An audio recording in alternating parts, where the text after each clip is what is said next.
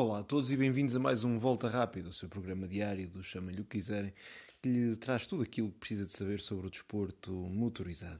E hoje vamos olhar para o Mundial de MotoGP e para o Grande Prémio uh, da Grã-Bretanha em Silverstone, uma prova que foi vencida por Pecco Bagnaia na sua Ducati. E a verdade é que se fizermos uma análise àquilo que foi o fim de semana, conseguimos perceber que efetivamente a Ducati era a melhor moto para o traçado britânico.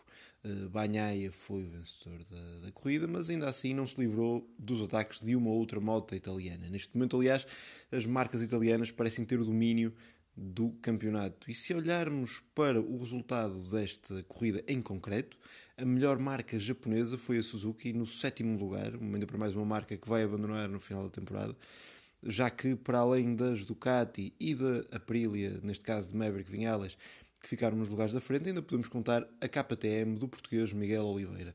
Ou seja, há aqui que pensar uh, alguma coisa por parte dos construtores japoneses que ditaram a lei durante anos e anos a fio neste campeonato, já que neste momento parecem ser os construtores europeus que levam a dianteira.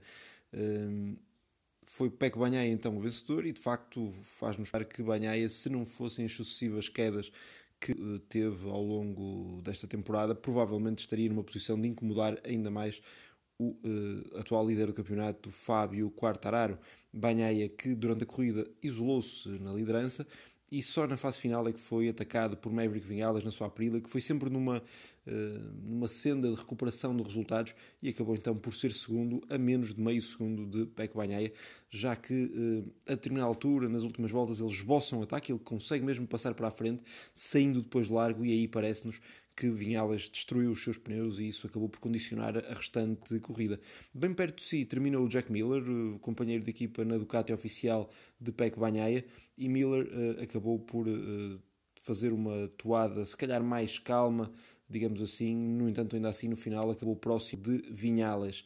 Quem fez sempre uma corrida em recuperação foi Enea Bastianini, numa competição direta pela, pela vaga na equipa oficial para ocupar o lugar de Jack Miller. Neste momento, e é dito uh, abertamente, será entre Bastianini e Martin. Um é piloto privado na Gresini e o outro na equipa Pramac. Ora, uh, se no início da corrida quem parecia ser o melhor Ducati privado era Johannes Arcou que liderava, no entanto a queda do piloto francês acabou por mostrar o porquê, de certa forma, dele não ser o escolhido para ser ele o piloto de fábrica. É um piloto muito inconstante, capaz do melhor e do pior numa, numa curta fração de tempo, e como tal, Zarco caiu e com isso as suas esperanças numa promoção, se é que existiam, ficaram reduzidas a verdadeiramente nada.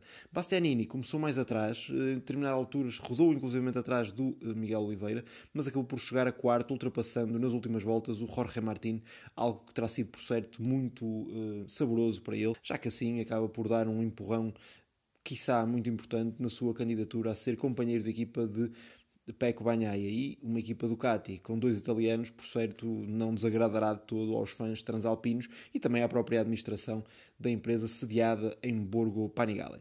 No sexto lugar ficou Miguel Oliveira, uma prova que eu considero interessante por parte do piloto português. Ele que arrancou o 13 terceiro lugar e, como tal, são sete lugares conquistados, o que já de si é algo altamente positivo. No início da corrida, o seu companheiro de equipa, Brad Binder, que partia imediatamente atrás, acabou por se atrasar um pouco, mas depois foi recuperando, ficando inclusivamente perto de Miguel Oliveira. No entanto, acabou por uh, ver o seu esforço a ser inglório e a ficar para trás. Miguel foi muito mais inteligente. Ou seja, é verdade que não teve a necessidade do sul-africano de recuperar lugares, mas uh, poupou os seus pneus. Ele tinha feito uma escolha de médio duro e, uh, ao contrário, por exemplo, de Fábio Quartararo, que tinha escolhido o médio macio. Ehm, ora, o eh, Miguel Oliveira acaba então por rodar com alguma calma e na segunda metade da corrida começa a sua ofensiva, ganhando lugares consecutivamente e eh, aqui especulo eu, se a corrida sequer tivesse mais voltas, chegar-se-ia uh, à dupla Martin-Bastianini. Uh, portanto, foi uma boa opção por parte de Miguel Oliveira, a mostrar a sua qualidade, a mostrar a sua valia e como é um piloto fiável, e como tal, penso eu que terá sido um bom uh, cartão de visita daquilo que toda a gente sabe que Miguel Oliveira é capaz. Ele que ainda conseguiu ultrapassar o Alex Rins, que foi então a melhor moto japonesa na sua Suzuki, uh, foi ele o sétimo classificado, numa prova onde o seu companheiro de equipa John Mir caiu. O oitavo lugar foi para o líder do campeonato, Fábio Quartararo, que foi talvez a maior desilusão da corrida. Quartararo fez uma opção arriscada nas suas misturas que se degradaram com alguma velocidade e demonstra que Quartararo, quando não sai da primeira linha, tem algumas dificuldades em ganhar a corrida. Talvez por desgastarem demasiado os pneus com as lutas na recuperação de posições. A verdade é que o piloto francês continua na frente do campeonato, é certo, e assim provavelmente continuará, já que a vantagem é interessante. No entanto, acabou por depois se ir atrasando consecutivamente, sendo que no final foi, uh, esteve perto de ser atacado por Aleix Espargaró, um dos heróis do fim de semana, teve uma queda feia, ficou-se a saber inclusivamente hoje que partiu o seu calcanhar, ainda assim, mesmo mal conseguindo andar, foi para a pista e conseguiu um excelente nono lugar. Excelente, obviamente não é a coisa mais interessante, para a sua uh, candidatura ao título, até porque se percebe que Maverick Vinhales, sendo segundo, Espargaró, ao ser o melhor adaptado à moto da Aprilia, acabou, acabaria provavelmente por fazer tão bom ou melhor. Uh, no entanto, só ficou um lugar atrás de Fábio Quartararo fa face a todas as circunstâncias, o que eu diria que é muito interessante. Décimo lugar para Marco Bezecchi, mais uma vez a ser o melhor piloto da equipa VR46. Eles vão alternando, aqui o Luca Marini não ficou, não ficou assim tão longe em termos de posição, mas ficou em termos de tempo com o 12 lugar. Pelo meio ficou o Brad Binder, que uh, ficou atrás do Miguel Oliveira, apesar de ainda seguir à frente do português no campeonato. E só aí, depois de já termos falado tanto, já estamos com 6 minutos e meio de programa, é que encontramos a primeira onda, e é Takaaki Nakagami, que faz 13º, sendo o Paulo Espargaró o 14º com a moto da Repsol. De facto, a vida na onda não está nada fácil e a equipa... Uh, suspira pelo regresso de Marco Marques, que ainda deverá estar bastante longe. 15 e último ponto foi atribuído a Franco Morbidelli, um piloto cada vez mais posto em causa. Já se fala mesmo que seja a Yamaha a partir para o seu despedimento, já que Morbidelli não consegue andar nem próximo do seu companheiro de equipa. De facto, esta moto, a Yamaha vive um pouco aquilo que a Honda vive, ou seja, faz uma moto completamente.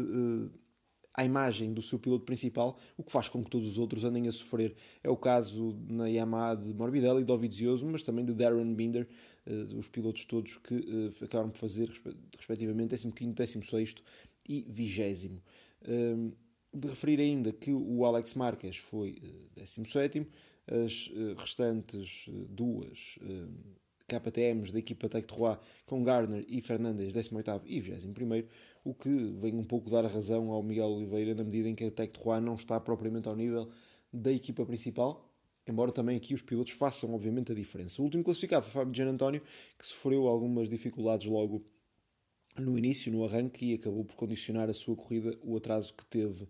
De referir ainda, antes de terminar, que, e isto não foi aqui falado, o André Dovizioso anunciou a sua partida do campeonato, o piloto que tinha uma expectativa quando assinou pela RNF Yamaha de uh, lutar pelo título uh, neste seu regresso, acabou por uh, ver defraudar essas expectativas e luta para não ser último neste momento.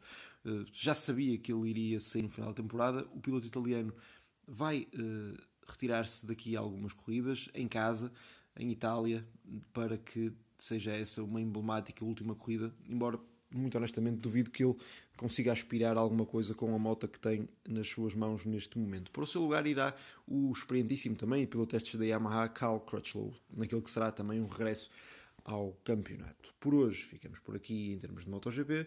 Amanhã estaremos de volta para mais um Volta Rápida. Obrigado até amanhã.